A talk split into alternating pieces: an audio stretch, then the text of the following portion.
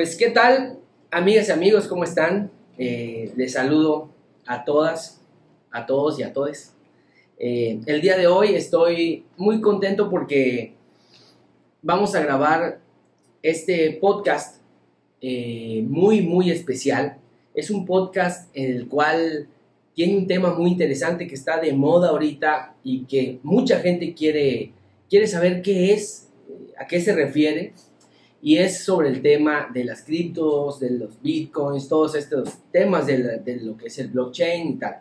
Eh, pero bueno, para esto tengo de invitado a un amigo que a ver si en, el transcurso de la entrevista eh, cuento cómo, cómo nos conocimos, pero eh, pues es mi amigo Francisco, Francisco Vázquez Ireta. Francisco, pues Qué bueno que pudiste venir, te saludo, ¿cómo estás? Perfecto, muchísimas gracias Diego, primero que nada por la invitación, por el espacio, y pues muy agradecido de verdad de poder venir acá a hablar un poquito de, de criptos, de blockchain y enseñarle un poquito a la gente de, lo que es, ¿no? Pero ya de manera aquí coloquial, de manera cercana, para, pues para que nos dejemos tanto, de tanto tecnicismo, ¿no?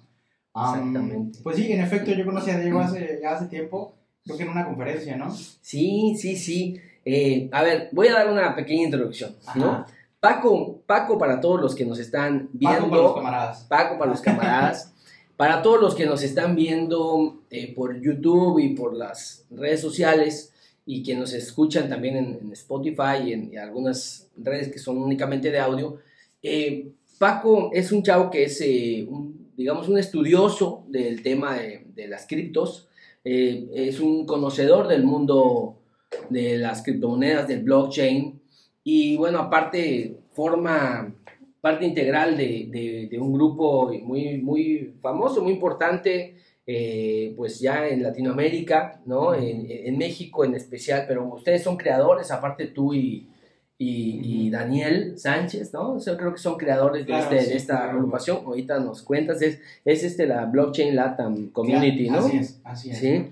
Eh, y bueno, pues ha dado muchas ponencias, ha participado en varios lugares, varios ahí, este, ha dado varias eh, explicaciones de este tema. Así que pues bueno, iniciamos por el, por el principio, como a mí me, me parece que debemos de iniciar. Eh, ¿Cuál es tu nombre? ¿Dónde naces? ¿Qué edad tienes? No te voy a decir hijos porque no creo. Tipo de sangre, todo. Chao. no, pues sí. Eh, bueno, verás, yo soy un abogado. Me especialicé en Legal Tech. Nací aquí en Campeche, tengo 23 años. Y a mí siempre me ha gustado que el tema de la tecnología, el tema de la transformación digital, de la dirección de proyectos. Entonces, en por X o por Y razón, Daniel Sánchez, esta persona con la que fundé Cripto, en 2016 me enseña Bitcoin. Me dice, vamos a comprar 16 mil pesos mexicanos. O sea, cosa nada, Ethereum, 3 mil pesos. En 2016, por ahí, o sea, no, no recuerdo muy bien, te mentir el precio. Tú no habías oído nada. No, no, no, no, no, y ni siquiera quise comprar porque pensé que era scam. Un año después, no sé qué, tengo 100 mil varos, no sé qué, a la bestia, súper paniqueado, esas no entendía bien qué era y tal, fue que me comencé a meter, compré Ripple, Ajá. Eh, fue la primera criptomoneda que compré, gané, bueno, compré mil pesos, lo, olvidé totalmente, un año después, y mi primo igual compró mil pesos, un año después, estaba yo con mi primo en Mérida, y Ripple había pasado de valer 10 pesos, o sea, 6 pesos, a valer 60 pesos. Ah, Éramos dos morros de 17, 18 años con 20 mil pesos solos en el estado. Obviamente nos lo pues nos lo acabamos en ese momento, ¿verdad? De fiesta, de salida, así. Pero vaya, fue, fue un, fue un buen sabor de boca que me dejó. Claro, yo no entendía por qué había ganado tanto dinero, cómo funcionaba, qué era. Fue, fue, ahí que se sembró la semillita. vaya, yo seguí estudiando, siempre apasionado la tecnología, el inglés. Aquí yo sabía que, me, que quería estudiar Derecho, pero que no quería dedicarme a, a penal, civil, acá, cosas locales, sino cosas más de tecnología, internacionales, de videojuegos porque yo te podría preguntar, ¿qué hacías antes de, de, dedicarte al mundo de, de las cripto? O sea, digo, también tienes un otro trabajo que ahorita nos platicas, pero pues estás muy joven, o sea, realmente estabas empezando, o sea, no, podrías decir, no, pues yo era... Fue al inicio de la carrera que, Al inicio de la carrera fue cuando fue pasó este tema. a hablar de, de blockchain, de criptos, de bitcoin, y este Ajá, bueno, X pasa el tiempo, 2017, 2017 2018, 2019, y yo y Daniel terminamos fundando la, la una ONG, no, quisiera decir que es famosa ni conocida, pero sí es, vaya, sí es original. Representativa. Claro, o sea, es, original, es, este, o sea, la gente que está ahí está buscando ayuda, tiene el espíritu cyberpunk, quiere aprender, está comenzando, está buscando evitar fraudes, evitar la ¿cómo se dice? La brecha educativa. O sea, perdón, no evitarla, saltarse todo ese, ese tiempo de... Sí. de Acortar buscar- la- brecha. exacto, acortar, acortar el tiempo para, para entender lo que es Bitcoin, blockchain. Y bueno, todo eso nosotros lo hacemos a través de la organización, que es una ONG, no, o sea, sin fines de lucro, que busca ofrecer cursos gratuitos y de calidad a la juventud latinoamericana que busque eh, especializarse y conocer un poquito más de Bitcoin, blockchain, criptos. Entonces, ah, el fin de la, de la organización, uno de sus, de sus metas, de sus goles, es este, sus goals, perdón, es este, formar a la siguiente, o ayudar a formar a la siguiente generación de profesionales en cripto, en blockchain. No te estoy hablando solo de developers, sino de abogados, de contadores, de diseñadores, de administradores, de financieros. Porque es muy amplio el, tema. Claro, Mira, a ver, eh, te voy a preguntar, a ver, vamos a ver, porque eh, yo creo que este tema del, del, del, del blockchain eh, es complicado para, que la, para la gente, ¿no? Eh, para que la gente lo entienda, ¿no? Este, entonces creo que tenemos que siempre buscar un poquito la forma de, de- de hacerlo un poquito más, más, más sencillo. Eh, eh, yo te diría, ¿por dónde empezar? Claro. O sea, a ver, la gente común y corriente, un maestro, un pescador, un albañil, un burócrata, que quisiera saber y que ha escuchado. ¿Qué es? ¿Qué hace? ¿Por qué está ¿Qué bueno? es no? eso de ¿Por qué suena ¿Por dónde empezar? O sea, yo te diría que busquen blockchain, o sea, busquen qué es un Bitcoin, ¿por dónde de- pueden, debe de empezar una persona? Claro, Muy amplio eso. Primero vamos a poner dónde no empezar. ¿ok? No vas a empezar, tú persona que estás viendo esto que no conoces nada, si algún amigo te invita a algún esquema piramidal donde vas a comprar alguna criptomoneda y vas a recibir ganancias de 300, 400% en un año, en 16 meses, ese es un mal lugar para empezar. Muchos de mis conocidos han empezado por ahí, es un famoso esquema Ponzi, hay de mil sabores, colores, tamaños, nombres, eh, pero bueno, está en todos los países y toda Latinoamérica. Eso, eso- porque ese es el temor de, de- de Claro, la gente, de de que, ah, eso es fraude, eso Bitcoin, eso es fraude, Sí, ¿no? exacto. O sea, nada que ver con el sistema. nada que ver, pero digo, mucha gente comienza por ahí, por el marketing, por la necesidad de meter a más gente y todo, ¿no? Am, entonces, ¿Por dónde empezar entonces? Exacto. Eh, digo, lo primero, lo primero, lo primero es entender que Bitcoin y las criptomonedas son dinero que no es del Estado, son maneras, son monedas privadas, por así decirlo, creadas tanto por comunidades como por entes corporativos, empresas, cualquiera puede crear su propia criptomoneda. Eh, Bitcoin fue la, la primera criptomoneda que nació de esta revolución tecnológica que nos permitió crear la primera moneda digital que, que funcione de verdad. Porque anteriormente habían habido intentos de crear monedas digitales, pero siempre eran clonables. Entonces, la, la invención, por así decirlo, de Bitcoin es eso, que no puede ser clonable. Fue la primera que ya dos veces. Fue la sí primera. se pudo probar Así y es. utilizar. Así es. Había, habían otros ejemplos, BitMoney, eh, B-Money, eh, en 1900, o sea, años antes, años Sí. antes, en los 90, 2000, Sí. eh, pero bueno, jamás se, se concretó una eh, funcional al 100%. Ajá, pues, Ah, sí. La primera terminó siendo... eh, Ajá.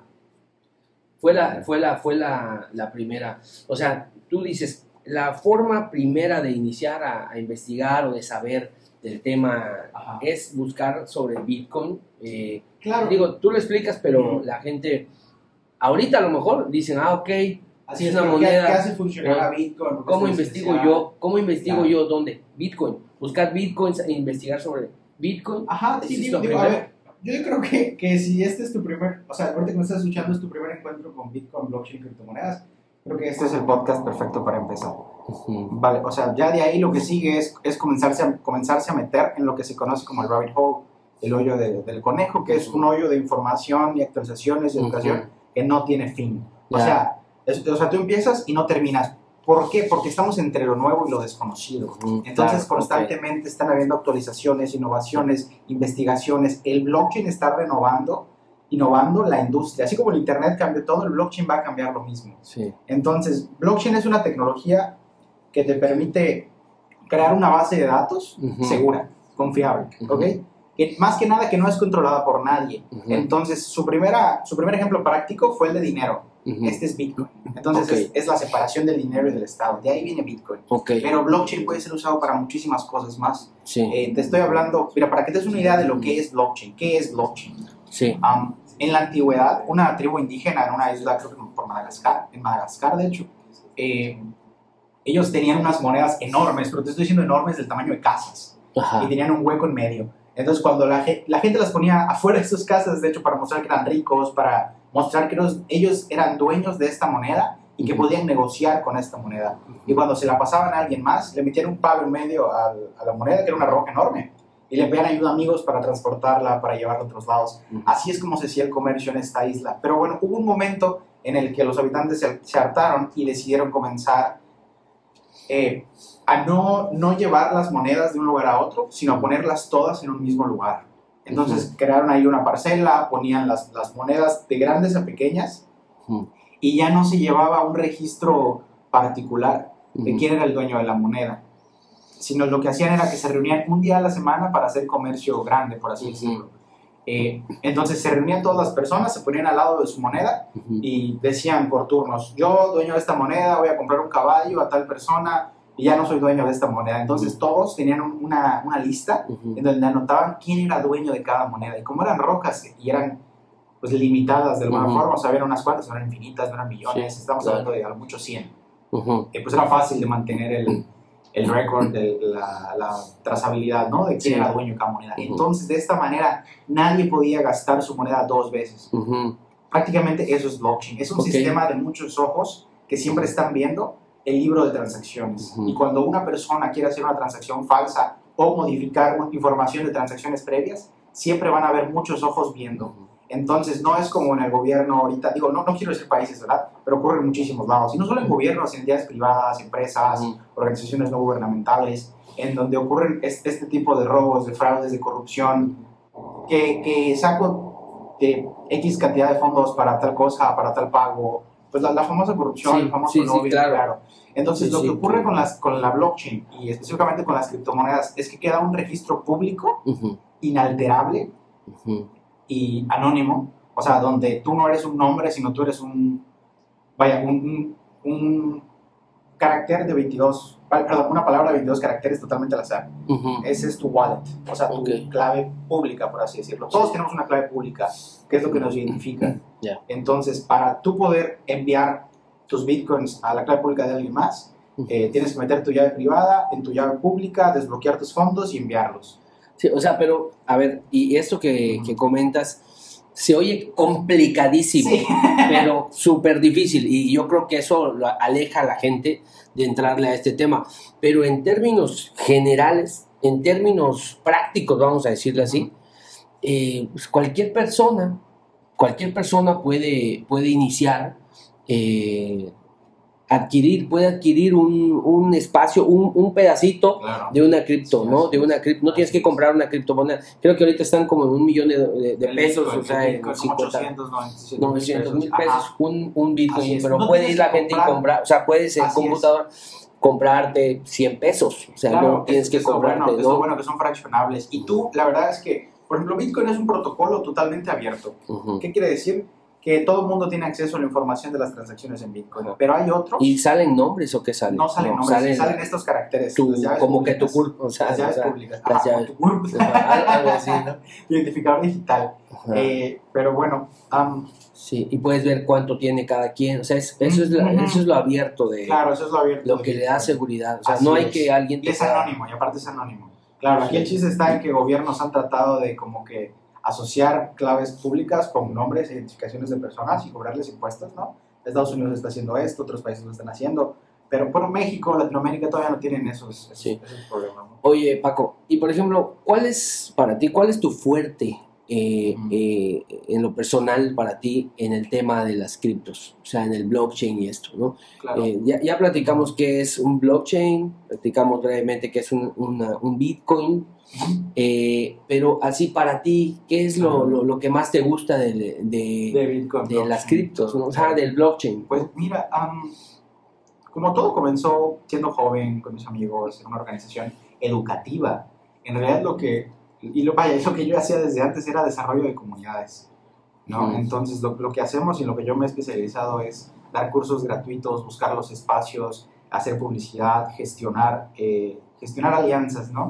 Yo también colaboro con Mexo como embajador de marca. ¿Qué es Mexo? Vaya, Mexo es una casa de cambio internacional en donde tú puedes comprar y vender criptomonedas, pero perdón, se me Ujú. pasó mencionarlo. Sí. y bueno, yo, yo colaboro con ellos como embajador de marca para dar cursos gratuitos offline y online en México, en Campeche. así como yo, hay otras personas en otras partes de, de Latinoamérica encargadas de dar cursos estas personas son community builders, o sea, constructores de comunidad. Ok. Entonces, ajá, sí, O sea, hay una intención muy fuerte en, en generar comunidad, sí, ¿no? Sí, en darle la orange pill, la píldora naranja a la gente, que sepa que es Bitcoin, que lo compre, que entienda que le beneficia. Vaya, ¿qué es lo más benéfico de Bitcoin? Ya son predicadores de... Claro, exacto. Son, predicadores. Es que Bitcoin solo hay 21 millones. En cambio, los dólares, el año pasado se imprimió el 60% del supply de dólares. Eso significa que es un dinero que se devalúa y se devalúa y se devalúa infinitamente. Bitcoin, al ser de la comunidad, pues no, no puedes imprimir más, no puedes generar más de la nada, tendría que estar de acuerdo todo el mundo para generar más. Es, es algo, es algo que no existía antes, ¿me explico? Y no solo eso, sino la seguridad que tiene la red al ser descentralizada, al ser de la gente, al, al que no lo gobierna, perdón, la seguridad que tiene la red, porque no lo gobierna ningún gobierno, ningún ente en particular, eh, nos permite tener un dinero neutral neutral ante situaciones bélicas, ante situaciones eh, de guerra, es decir, que Estados Unidos no puede llamar al, Consejo de Seguridad y vetar a China, vetar a Rusia de este sistema de pagos. Por ejemplo, hace unos días eh, Rusia fue vetado del sistema de pagos internacional SWIFT. Ajá. A, los días legalizaron Bitcoin como medio de pago legal en toda Rusia. Eh, ¿Por qué? Porque Rusia es un, perdón, porque Bitcoin es un, es un dinero neutral, no le pertenece a ningún estado. Todos los demás usuarios de todo el mundo están verificando las transacciones de Rusia. ¿Y eso causó que suba el precio? ¿Qué, eh, pasó? Eh, en realidad todavía ha no se ve movimiento, sí, ¿no? Sí, sí, en realidad está muy fluctuante el mercado. O sea, ahora mismo no te podría decir cómo ha, afectado, de hecho todavía lo estamos discutiendo, pero, o sea, lo que sí sabemos es que si hay una guerra, todo sigue para abajo. Sí, Entonces, si hay una guerra entre Ucrania, Estados Unidos Rusia, sigue para abajo. Sí. lo, lo que está ocurriendo acá más que nada es que estamos demostrando, o sea, sin importar el precio de Bitcoin, sin importar si sea bueno o malo, eh, un Bitcoin siempre va a valer un Bitcoin, ¿no? Eso es lo más importante. O sea, porque nunca va a haber inflación o deflación, porque se impriman o, se quemen Bitcoins. Yo siempre que veo la, la estadística del tema de las criptos, eh, hay una tendencia de los, creo que, ¿cuándo se inventó el Bitcoin? En el 2000, 2008. 2008. Bueno, 12, 13 años creo que ya lleva, ¿no? Eh, sí, 13 años, por ahí, 14 años. Eh, y al final de cuentas siempre ha ido para arriba. O sea, cae lo que quieras, pero tú puedes ver la gráfica y, y, es increíblemente. Eh, va para arriba, o sea, a la larga es es es, es, es, es, es una impresionante, ¿no? fría. Eh, eh, es aquí donde tú comparas el sistema monetario tradicional. De la, gente no confía a veces porque dicen los economistas, porque dicen, no puede ser, pero no o sea, es demasiado bueno, pero al final las acciones así son también, o sea, las acciones de otras empresas también tienden a ir siempre, porque, o sea, no todas obviamente. Bitcoin está diseñado para que sea más fuerte con base en qué tan débil es el sistema fiat normal. O sea, si, si los países se van a la ruina, los países van a tomar Bitcoin como referencia. O sea, el sistema fiat, que para los que nos escuchan, es de la forma de pagos de dinero, o sea, De, la forma tradicional. Oye, Paco, por ejemplo, otra, otra, otro concepto muy importante de, de, en las criptos, que son los NFTs, ¿no? ¿Qué, ¿Qué, es un NFT? ¿No? ¿Para qué sirve? ¿Qué, qué es? Pues eh, cualquiera puede tener acceso, cómo es un, el, el, entorno de un NFT, ¿no? Claro, bueno, mira, un NFT es un certificado digital de pertenencia, de derecho de autor, de derecho de... Hay cosas como le quieras llamar. Fundamentado también en una cadena de bloques. Claro, ¿no? almacenado, o sea, la información de este, de este token se almacena en la blockchain. Eh, y bueno, la blockchain mantiene un registro de quién es el dueño de cada arte digital, por así decirlo. O sea, no arte digital, sino archivo digital. porque en un principio toda la blockchain solo podría subir texto, links, pero hoy en día ya puedes subir imágenes, videos, ya, ya, o sea, ya puedes subir muchísimas más cosas. Hay, hay inclusive código web incrustado en un blog, o sea, como, como si fuera una página HTML. Esos son dominios eh, crypto.io. Ha ido evolucionando mucho. Pero el concepto de los NFTs en sí es que tú tienes una pieza de arte digital y todo el mundo sabe quién es el dueño. Es como tener la Mona Lisa. Todo, todo el mundo puede tomar una Mona Lisa y decir, ah, yo tengo una foto de la Mona Lisa acá, hay un montón de ilustraciones en línea. Pero el verdadero dueño es el Museo del Louvre o el Estado francés. Ellos son quienes pueden vender la Mona Lisa porque cualquiera te puede imprimir un pedazo de la Mona Lisa, claro, te va a costar un peso. pero en realidad eh, los derechos de autor Sí. eh, de- del artista, de la obra, las regalías, todo eso va a quedar incrustado en un certificado digital y todo va a Único. único, irrepetible, claro. Es lo bueno de la Irrepetible. blockchain. Ajá. Sí, porque eh, he oído que varios han estado ahorita entrando a ese negocio del N- de, los NFTs, ¿no? Fuerte, ¿no? Eh, ¿Cómo se llamaba este, este DJ? David, David Guetta. David Guetta. Ya también está, está ahí metido, ¿no? Di- Dijo que hizo más dinero con los NFTs este año Que en los todos sus últimos 10 conciertos. años de música. Imagínate. Sí, sí, ¿no? Sí, es un mercado ¿no? enorme. Y él ¿no? generó ese NFT porque, bueno, Claro, él lo de los NFTs dice, cualquiera puede hacer uno, Así es. pero el que hace una persona común y corriente a veces no agarra el precio, ¿no? O sea, lo Claro, sube a fin y- de cuentas lo que le da valor es la especulación de la gente. ¿Qué tanto aprecia la gente al creador del NFT? Y para crear un NFT en realidad es fácil. Tú puedes tener cualquier archivo de- tipo foto con tu iPhone, con tu teléfono, lo pasas a tu computadora y luego hay plataformas especiales eh, que son páginas web. O sea, no es nada... de- conocidas, o sea, digamos, no son, Binance, no- OpenSea, ajá, no tienes que ser un hacker, así. para nada, para nada. Solo arrastras la foto de una carpeta, la pones, le pones características, nombre, mintear, ya está. Y ya está, la- así Mm. hasta la venta no ya. está ¿o a la venta, pero tú ya lo puedes exponer en tu perfil, ya lo puedes meter a tu cartera, ya lo puedes transportar. La única comisión que te... Vaya, y ahí lo puedes hacer sin comisión. Ujú, La comisión ya llega cuando tú lo quieres vender o hay algunas plataformas que te cobran por sacar tu NFT de, de su blockchain. ujú, Um, hay, hay fees, hay comisiones, ¿no? Como tal, pero a veces las comisiones son muy bajas sí. dependiendo de la blockchain en la que estés, ya a veces pueden ser muy altas. Entonces, por ejemplo, en OpenSea tú puedes encontrar NFTs de 390 Ethereum de costo, pero también puedes encontrar NFTs de, de 10 polygons, que son como 20 dólares. O sea, cosa, cosa de nada. Yo eh, la otra vez veía, por ejemplo, este, Ajá. creo que Messi también tiene sus Claro, NFTs. Messi. Este, he oído de varios empresarios eh, muy pesados, eh, actores, empresarios, inversionistas. Bueno, ya Salinas Pliego, que, sí. que es un eh, acérrimo este, seguidor del, del Bitcoin y muchas, muchos eh, empresarios muy pesados, bueno, Elon Musk y todos Para ellos que... idea, Nike, Lamborghini comenzaron a hacer NFTs, sus Ujú. coches, sus tenis. Porque, ¿qué es lo que están haciendo? Están dándole como que escasez a un producto. Ujú, los Lamborghinis que son de edición limitada, los hicieron NFTs y le, y le ponen en el NFT la, vaya, un, un oráculo, un, un contrato inteligente, o sea, un blockchain también, que te permite saber a tiempo real y es inalterable, directamente conectado con el coche, el kilometraje actual, el estado actual, si ha sido llevado a talleres, cuántas veces ha sido llevado a talleres, cuándo nació, de dónde viene la pintura, de dónde viene el metal, todo eso está en un certificado de propiedad ujú. de Lamborghini.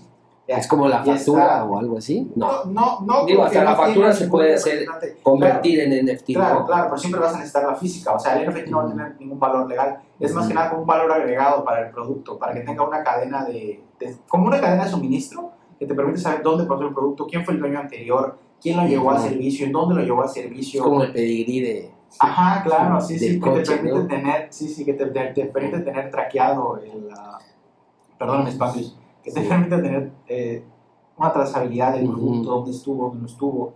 Y bueno, eso aplicado en coches, en zapatos, X, o sea, es un producto de lujo. Pero ahora tú velo en, en otro tipo de, de cadenas de suministro. Por ejemplo, en Argentina hay una empresa, un supermercado, que desde que nace la vaca, la tokenizan.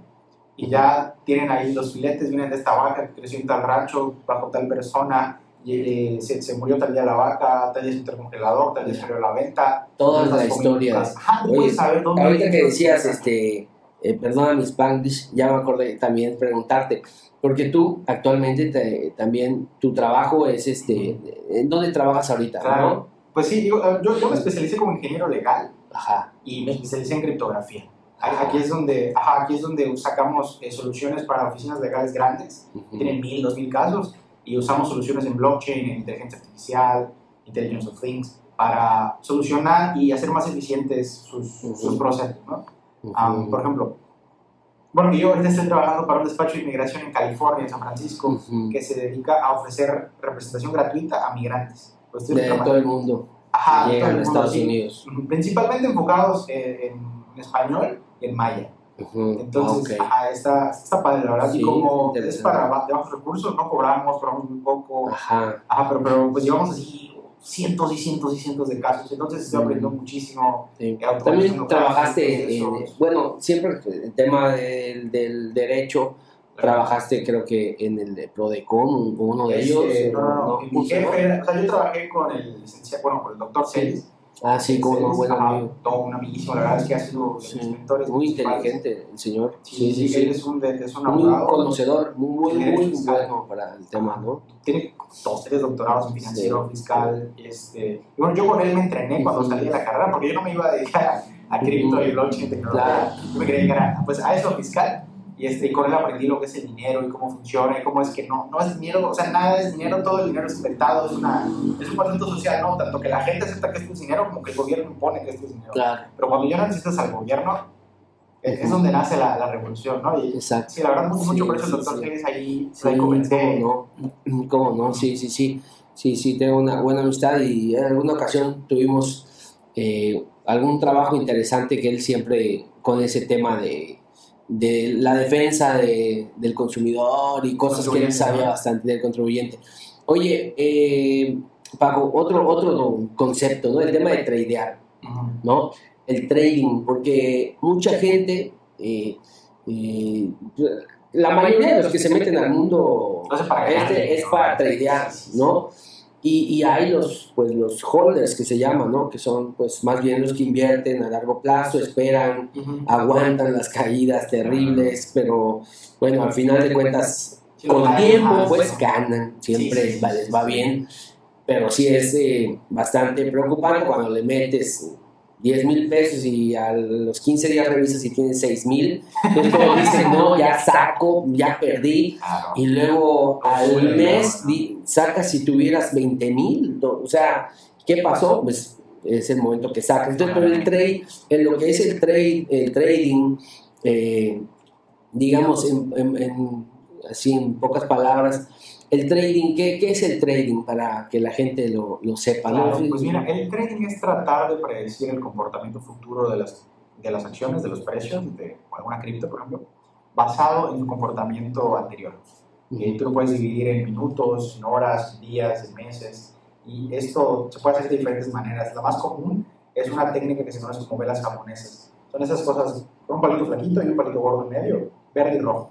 Sube, baja, sube, baja, sube, baja. Entonces, eh, el trading se compone de dos factores. El análisis técnico y el análisis fundamental. El técnico es precisamente encontrar formas, patrones, eh, teorías de colores. Hay, hay muchísimos, muchísimos estudios Ujú. eh, que puedes ver que afectan, ¿no? El, el- vaya, los patrones que tú vas a ver. Y no solo eso, sino, am, o sea, no, no solo debes basar en eso tu, tu análisis para comprar una cripto, sino está la parte fundamental, que es la otra parte de la criptomoneda. Esto es normalmente lo que hacen los holders. La gente que no compra y vende diario, como los traders, sino la gente que compra hoy y va a vender en 3, 4 meses. Yo personalmente me considero holder.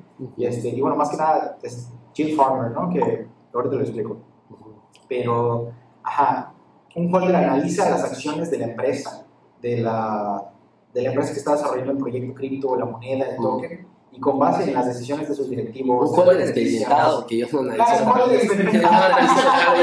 Yo nada, más digo, a ver, las básicas, que además son las que hay en, en, en Bitso.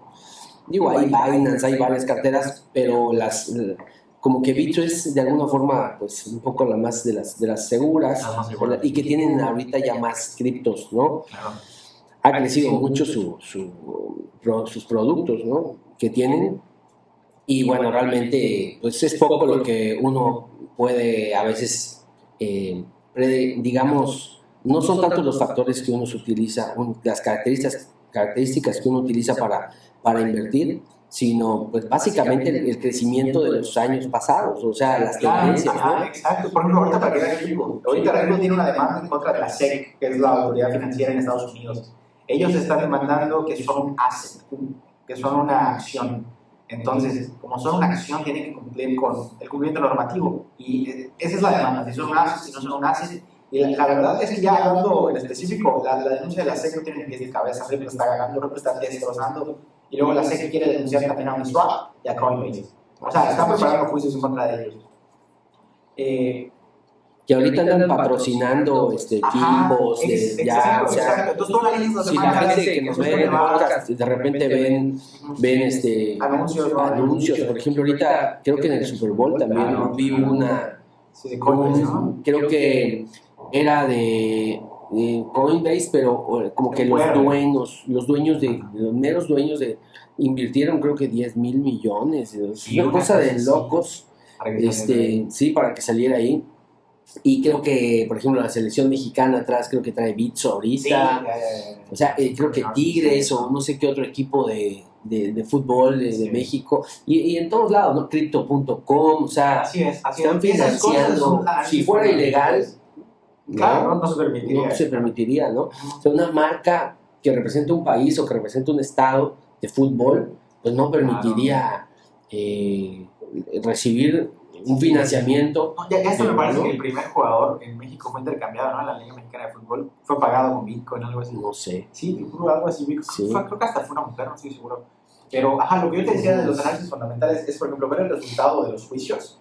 Y con base en el resultado de los juicios, tú sabes si la moneda va a ganar o va a perder. Y si gana, pues sube el precio. Entonces tú compras cuando gana el juicio, esperas que salga la noticia, vendes la noticia, compras el rumor. Ya sabes, ¿no? Ese, es, el, ese es el tema de los, los fundamentales. Tienes que estar muy pendiente de lo que está pasando en todo el mundo, Rusia, Ucrania, Estados Unidos, tienes que estar planeta vivo. Sí. Entonces, si no vas a estar así pendiente... O sea, tú no le recomiendas a, a una persona, por ejemplo, hace cuenta, una persona normal, un albañil, un, un, maestro, un burócrata cualquiera, que diga, yo tengo mi, mi dinero en mi cuenta de, de débito, o sea, ahí me pagan y ahí lo dejo porque pues dónde más claro, cómo genera más intereses o sea una persona que tiene sus ahí 500 pesos 1000 pesos o lo que le paguen 10 mil o sea lo que sea eh, con esta complicación de lo que a veces de lo que cuentas tú está muy complicado pero hay forma sencilla y tú recomiendas que esa gente mejor invierta mejor mueva su dinero o sea tú recomiendas eso o, o, está muy complicado pues dos cosas no o sea digo a ver yo estaba hablando un poquito de lo que es blockchain, más que nada para aplicaciones en empresas, en gobiernos, en cosas más grandes. porque para la gente, en realidad, invertir en Bitcoin, en blockchain, es, es sencillo, es demasiado sencillo. La verdad, ya, ya hasta hay aplicaciones que son muy fáciles que para que un viejito lo entienda. Te digo, mi papá usa Bitcoin está peleando. Vamos, saludo a tu papá, porque es un viejito, ¿no? lo conozco, claro, claro. salúdalo mucho, por favor. Este, no, pero, ya, pero ya lo balconeaste de, de, de, de, grande aquí.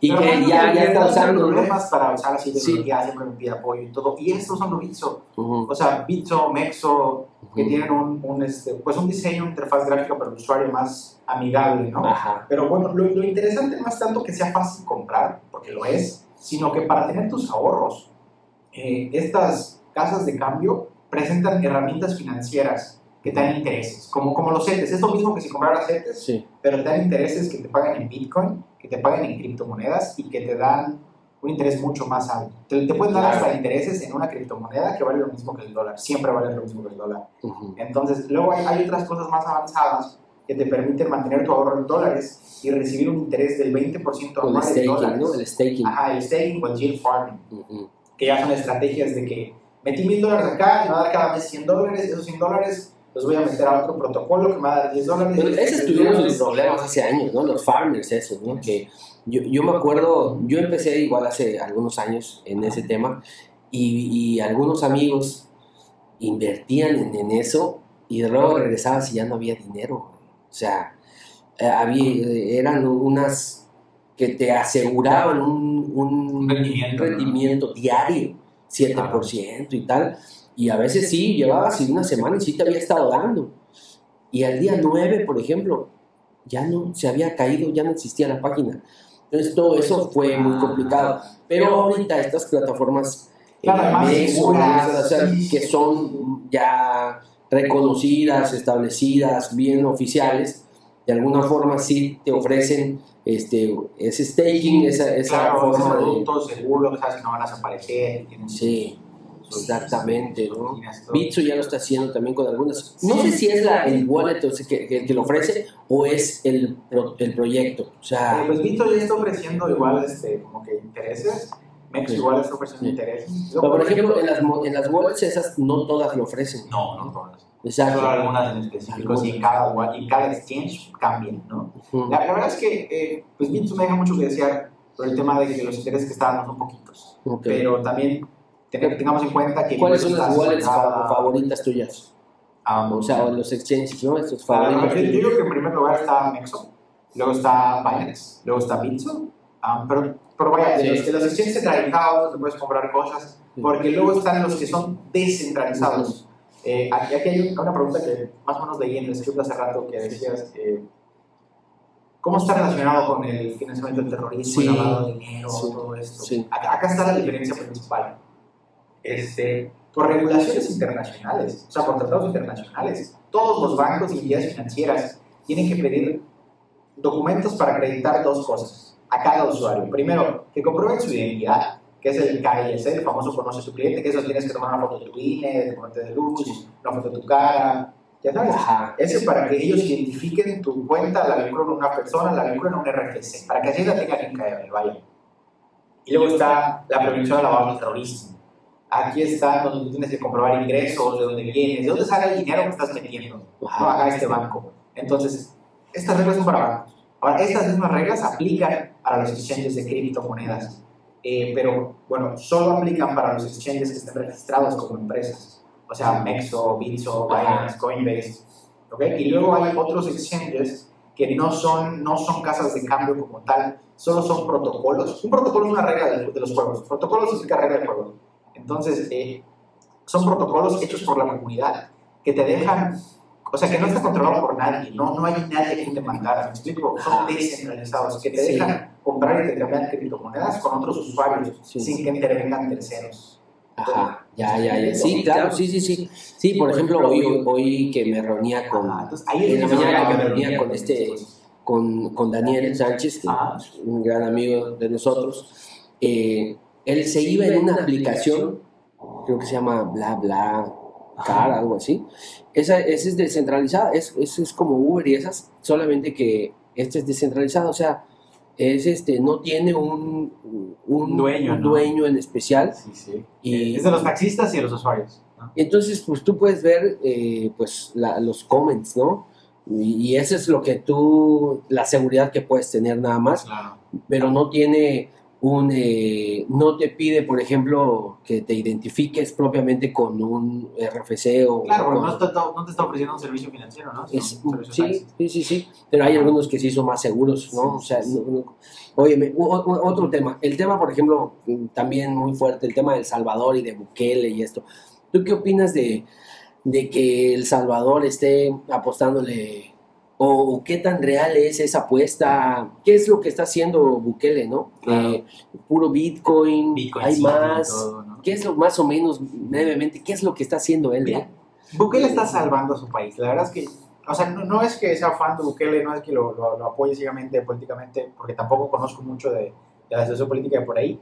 Pero, lo- o sea, Bukele lo que está haciendo es que se está enfrentando al FMI, legalizando Bitcoin. Yo, fue un parteaguas, fue el primero en hacerlo en todo el mundo, ¿no? De legalizar Bitcoin como método de pago legal. Entonces, Kiori y yo, Sí, separando lo la político, porque eso es Bukele. otro tema, Claro, ¿no? claro. O sea, lo financiero, así es. la idea la- que él trae. Así es. La, la decisión de Bukele de legalizar el Bitcoin orilló a otros países a cambiar sus normativas, al FMI a, a reconsiderar su postura, a organismos internacionales. Entonces Bukele fue como, o sea, yo creo que va a quedar grabado ese, ese cabrón en la historia de, de Bitcoin. Am, Sí, sin duda, ¿no? Aparte de, claro, o sea, aparte de legalizar Bitcoin como método de pago legal, Es el único país que...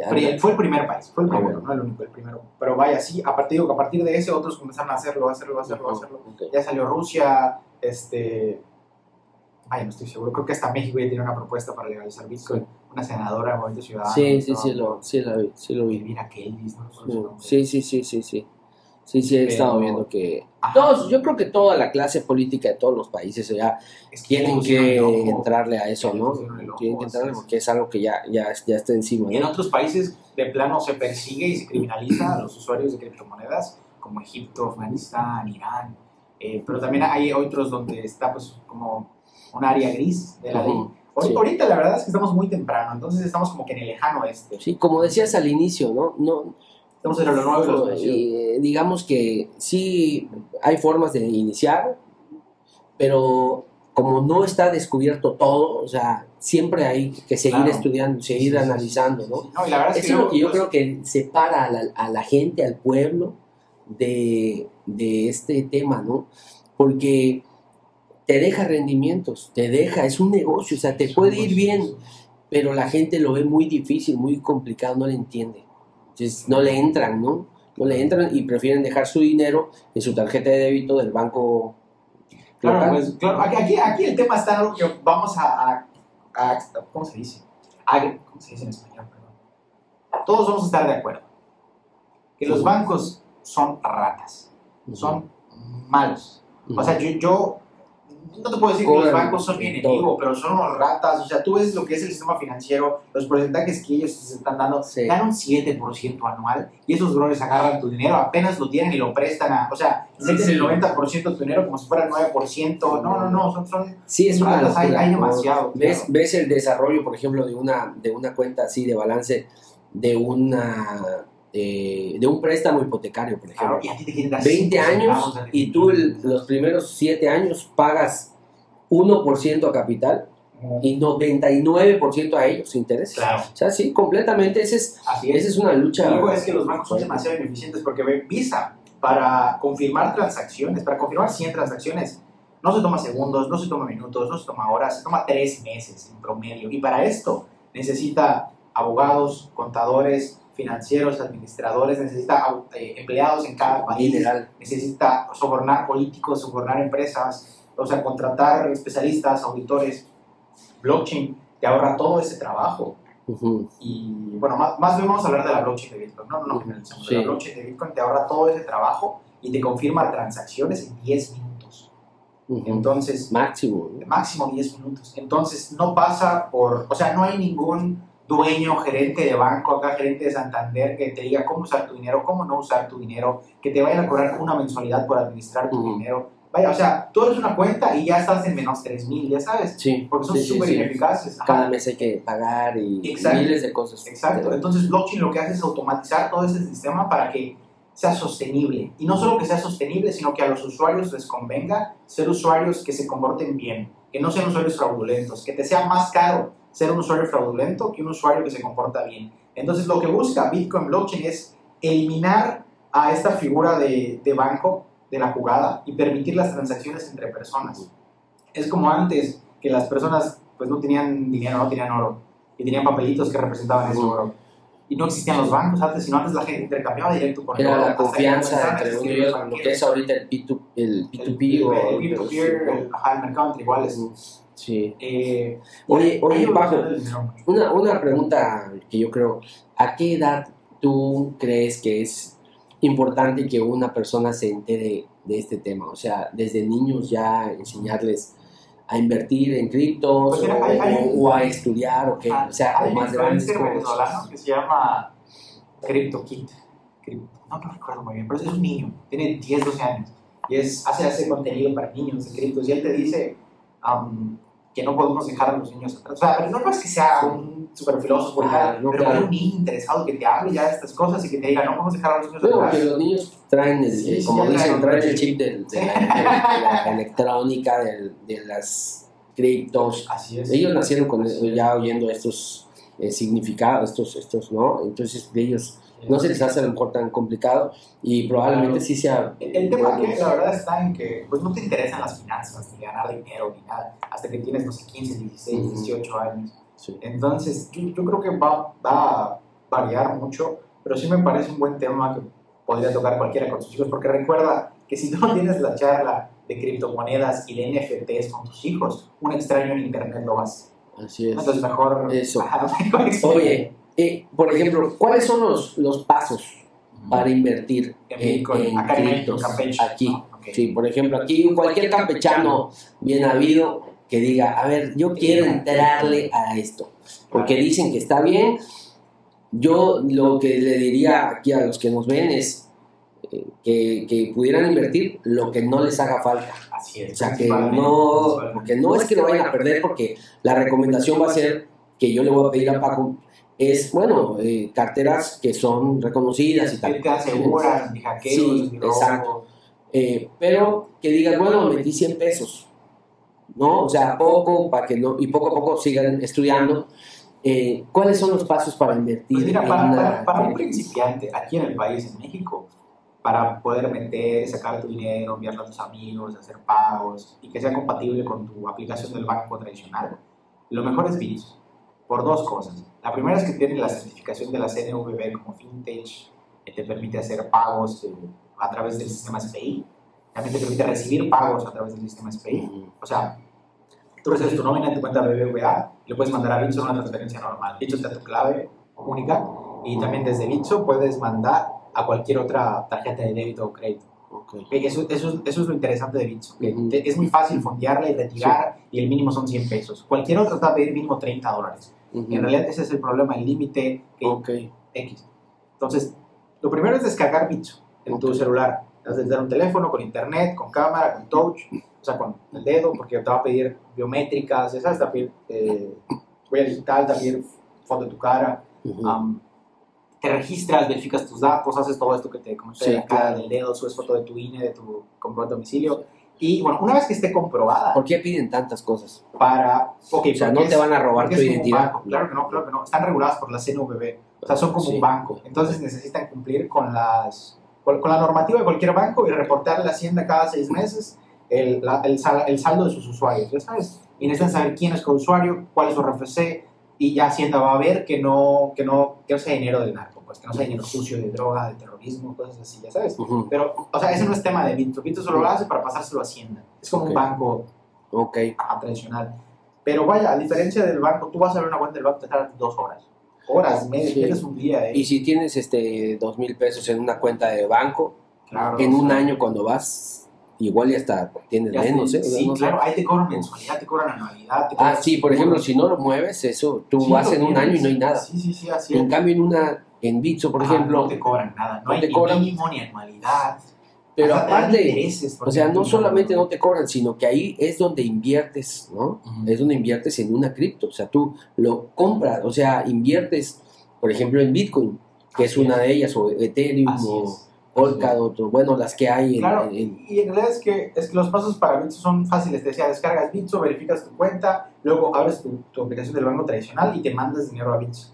ok, Una vez que tengas ahí tus pesos mexicanos, porque te va a salir tu saldo en pesos, le pones transformar, te va a decir cuántos pesos mexicanos quieres transformar, tú lo pones y en qué moneda quieres. Ahí te va a decir eh, cuánto es el salario en esa moneda. Hay, muy poquitas, pero la verdad muy seguras. Estoy hablando de Bitcoin, Ethereum.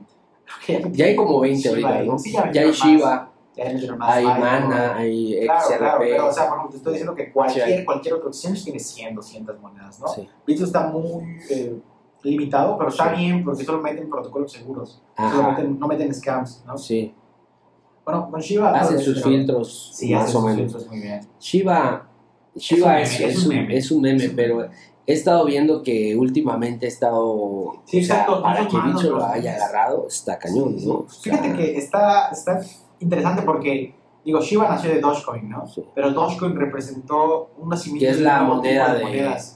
Elon Musk, bueno, al menos que Ah, Musk la que adoptó, ¿no? a- la adoptó y, que, y, le, y creo que en momentos hizo multiplicarse la, la moneda cañoncísimo, Sí, este sí. Le metió lana.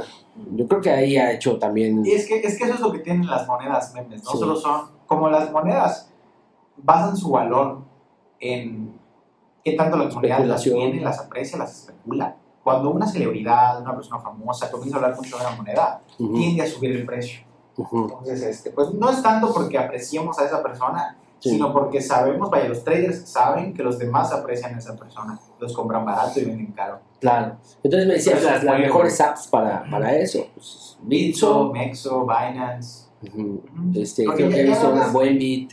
Claro, Buen Este, para, para hacer staking. Eso, es- eso es un poquito ya más, más Las tres principales son esas que dices. Sí, así es. Son centralizadas, están seguras. Son centralizadas. Ajá. Tienes tu dinero seguro y bueno, te, te permite hasta generar interés sobre tus ahorros. ¿no? Sí. Bueno, hace rato platicamos eh, el tema de las criptos y la relación con, con la, digamos, con la delincuencia, ¿no? Hay una, eh, hay una idea muy fuerte sobre que lo utilizan para lavar dinero, Es que para, así nació, ¿no? Así nació. ¿no? Pero realmente, eh, ¿qué tanto ¿Qué tanto, qué relación hay entre las criptos y, y la delincuencia? Pues o sea, mira, hay, hay una estadística eh, pública um, de 2021 donde te muestran la incidencia de criptomonedas con, con el crimen organizado. La verdad es que en sus inicios era altísimo, altísimo, pero ya bajó brutal. O sea, bajó, te estoy diciendo, más del 70-80%. o sea, antes lo- los criminales Lo tenían toda la lana así en, en efectivo y, y que y depositaban. y ¿Cómo um, le harían para Claro, eso? a- no? antes, claro, lo que, lo que pasa es que, ejemplo, la Bitcoin nació para la Deep Web, o sea, nació para ser usada en Ah, transacciones en la Deep Web, estoy diciendo para comprar y vender armas, drogas, esclavos, eh, Así esclavas, empezó. blancas. Así empezaron los previos a, a- Ajá, ajá. O sea, al Bitcoin. a- ahí fue donde la gente, la comunidad, vaya, no quiero decir comunidad, Sí, sí. porque son actividades criminales. ¿verdad? Pero ahí fue donde se popularizó su uso por primera vez. Ajá. porque era un, era un dinero irrastreable, anónimo, que no era controlado por ningún gobierno, y más que nada ya tenía un valor de verdad, ¿no? Y que tú podías De cambiar hecho, el origen, ¿no? El origen del famoso del tema de Satoshi, Claro. que quién sabe si existe o qué, qué pasó, ¿no? Los. O sea, exactamente. ¿no? ¿Qué- qué- ¿Cómo es que se dice el nombre de esta persona Ajá. y que no se sabe ya ni quién ¿Quién lo es o qué onda, ¿no? O sea, eso ha sido un, un punto que tiene ese tema, pero si recayera en alguien, Sí, sí, final de cuentas se acabaría. por todo el mundo, por Sí. la Interpol, por la Sí. CIA.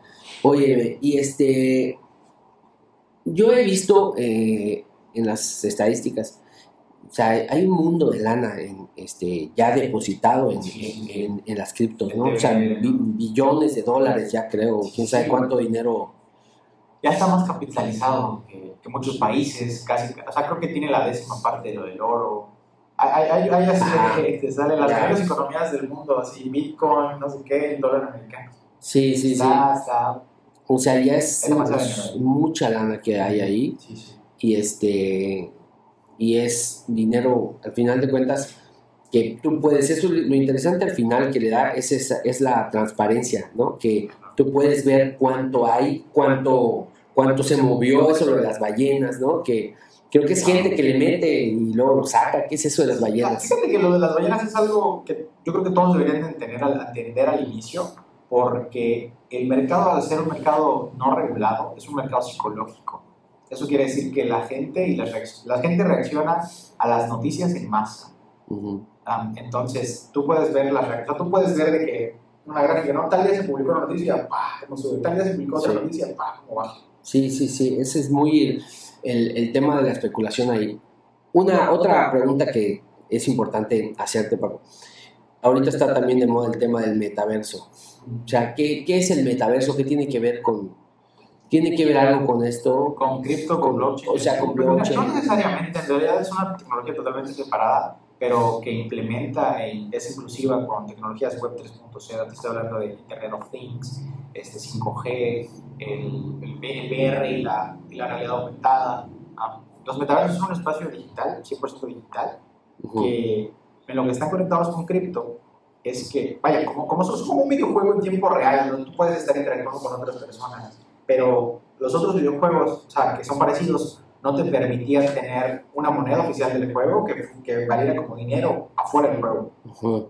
Y no solo eso, sino que si había comercio dentro del juego, era con dinero del juego, ¿me explico? Y podías pagar 100 pesos por, por mucho dinero. Te estoy diciendo Tibia, eh, World of Warcraft, um, El Fortnite y eso. Ajá, ajá, sí, sí, también el Fortnite y esos. Eh, pero bueno, más, más que nada donde, donde hay un mundo abierto y tú puedes comprar pues ítems, cositas para el Sí. usuario. Sí, sí. Entonces, al comprarlas las puedes revender. Y no solo te estoy hablando de... En el metaverso. En el metaverso. Porque en los otros no. Claro, nosotros no. Por ejemplo, Fortnite, eh, Fortnite tendría una oportunidad muy padre para incluir NFTs. Sí. Porque a veces tiene accesorios para sus jugadores y todo. Imagínate que haya uno, Que solo haya uno, que solo haya uno. Claro. Valdría un millón de dólares esa cuenta. Claro. O sea, estoy seguro que Ninja, Rubius, Ibai, grandes, grandes streamers tendrían como que su, su propio NFT Claro. Pero bueno, en, en un metaverso, supongamos en el meta, Ujú. eh, yo, yo pongo una galería de arte en- ahí y la puedo, o sea, y lo puedo vender todo por ahí, comercializar ahí. Ahorita McDonald's sacó siete patentes de, en el metaverso. Ah, Este, y bueno, también están desarrollando estudios científicos para las papilas gustativas, para la lengua, para que entonces McDonald's va a ser un restaurante en el metaverso donde aparte de poder pedir comida, que Domino's ya lo tiene. Te puedes pedir comida en el metaverso y el Domino's o el McDonald's más cercano te trae a tu casa. Eh, va a desarrollar restaurantes ahí donde tú vas a poder comer y sentir el sabor, este, cobrar. y, y, y bueno, no solo eso, sino que dentro del metaverso yo puedo llevar un NFT Ajá. y dependiendo si el metaverso es compatible o no, yo puedo. O sea, mi NFT lo tengo acá en mi cartera como un archivo. Haz de cuenta que nada más lo agarro acá en mi cartera y lo tiro al mundo real. Pues una porque Ajá. y sale el NFT. Ah, ya, Entonces ya, puedes ya. hacer, o sea, puedes traer de que un coche, una nave, lo que tú Sí. quieras en, acá, acá en el metaverso. Y, y, bueno, esos son los NFTs. Pero las criptos está pues el sistema de pagos y de comercio. Claro, Ajá. que Entonces, se va a poder utilizar en el, en el metaverso. Así es, así es. Por ejemplo, ahorita en Decentraland, me parece que Nintendo abrió un casino hace, hace como seis meses, cinco meses. Y este, tienen, tienen su propia moneda, es de Atari, o sea, se llama Ujú. Atari. Y este, tú puedes entrar al metaverso, apostar, ganar, perder. Pero, ajá, pero bueno, como, como el metaverso de Atari está basado en Japón, Japón es el único país que tiene regulado los juegos de azar en Ujú. cripto blockchain. Entonces tiene, tiene muy buen respaldo legal, es seguro. Y pues por ahí va ir Son de los más ¿no? avanzados, Sí, ¿no? son de los más avanzados. Oye, pues, Paco, yo creo que este ha sido así como que muchas preguntas y, y muchas respuestas. Es un tema nuevo, entonces eso hace que sea complicado. Yo trato de que la gente lo entienda, que, que trate de que sea un, un lenguaje un poco más Coloquial, ¿no?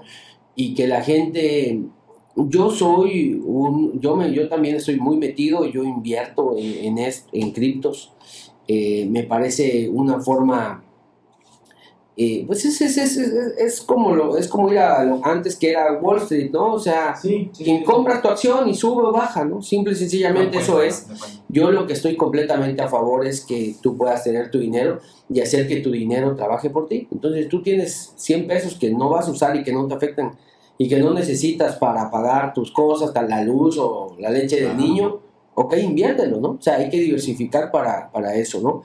Eh, yo creo, Paco, agradecerte la charla y preguntarte algo que le- les pregunto a, a varios amigos eh, que, que han venido ya al podcast, a este ya Travolta Podcast. Ahí va, ahí va avanzando bastante, la verdad que ha ido bien. La pregunta siguiente, ¿no? Tú, con todo lo que has, has hecho, eh, todo lo que has aprendido, todo lo que estudias, todo lo que sabes, si tú supieras eh, lo que hoy sabes, ¿qué consejo te darías a ti mismo de cuando tenías, por ejemplo, 13 años? Compra Bitcoin. Concretamente, no le tuviste que Compra pensar. Bitcoin, compra sí, ¿no? O sea, Ya, principalmente yo creo que sí, pero... No, o sea, así de... sí, yo, yo, creo que, yo creo que a mí ya una respuesta muy personal. Sí. Me diría que estudie alguna ingeniería, que, que me metan... ¿Qué consejo te hubieras dado tú mismo? Eso, o sea, Ujú. comprar eso y aparte, Sí, cositas eh, ejercicio. ujú, o sea, tú hubieras dicho que tú tuvieras ahorita 13 años, ¿no? Y que pudieras ya todo lo que viviste y lo que has estudiado, lo que has entendido, y tú qué dirías para mejorar, para qué consejo te darías, ¿no? Ah, o sea, ok. sí, qué consejo te darías, ¿sabes qué? Yo, así viene la vida, te recomiendo que estudies esto, que compra Bitcoin, como dices, esa es una Claro, buena, muy Ajá, buena... digo, o sea, poniéndome en el supuesto de que hubiera sido hace, o sea, cuando yo estaba chiquito, en Claro. 2008, sí hubiera dicho comprar Bitcoin, pero si, no sé, me lo dijera a mí yo 13 años y viviera hoy en el 2022, pues creo, o sea, sí le diría que el mundo está cambiando demasiado, ¿no? Principalmente que, que los adultos creían que hacían, sabían lo que hacían, que hacían las cosas, pero la verdad es que nadie tiene ni idea de lo que hace, ni Putin, ni Obama, ni AMLO, ni Andrés Manuel, ni, ni, ni nadie tiene ni idea de lo que hace, que los humanos o sea, han marcado la, la diferencia en la historia probando cosas nuevas. Sí. Y que no tengan miedo de probar cosas nuevas, que se avienten, que pues el mundo va a cambiar demasiado en cuestiones de tecnología, automatización, nuevas carreras, crisis, guerras, hambre, agua, energía, gasolina, litio. Me, me explico demasiado. Sí. Yo le diría, arriesgate, Ujú. o sea, haz lo que quieras, dedícate a lo, a lo que amas, porque dedicándote a, a conseguir un trabajo, a conseguir un empleo, pues te va a ir bien, o sea, la vas a armar, vas a estar ahí estable, pero dedicándote a lo que amas. Y si consigues un empleo en lo que amas, no vas a parar de crecer. Yo diría también estudia inglés, aprende, la aprende tecnología, métete a Platzi ya.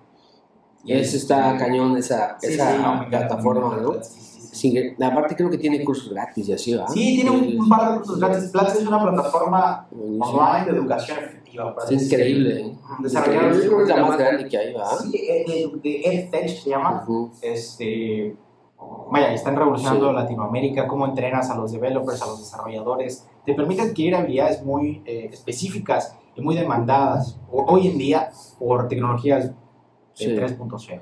Sí, sí, sí. Pues, Paco, tus redes, tus redes sociales, Claro. ¿dónde te pueden eh, Eh, encontrar? Muchas ¿No? gracias. Pues miren, nosotros colaboramos en, vaya, en varios lugares. Entonces nos pueden encontrar como Legal Crypto, mi, de, de mi marca personal, en Twitter, en Instagram, en LinkedIn. Y ya luego como la asociación que da cursos, como Asociación Si están interesados en, en Claro. blockchain y eso. Ujú, Si están interesados en tomar cursos, de repente hacemos alguno presencial en su ciudad o alguno offline, en, en línea, ¿no? Que puedan asistir, eh, que se puedan registrar. Todos son siempre gratuitos, siempre tratamos de traer profesores de otros países, de otros lugares, que ya tengan experiencia en, pues vayan desarrollando protocolos, que hayan participado en empresas, en desarrollo de to- tokenomía, ingenieros. Eh, y bueno, si están interesados, síganos en nuestras redes sociales, Asociación Latinoamericana de Blockchain en Facebook, en Twitter. Y bueno, igual siempre son bienvenidos a la comunidad de WhatsApp, de Telegram. ah, También hay. Sí, ahí, ahí ustedes pueden encontrar todo en Facebook para... Pues muy bien, pues muchísimas gracias Paco.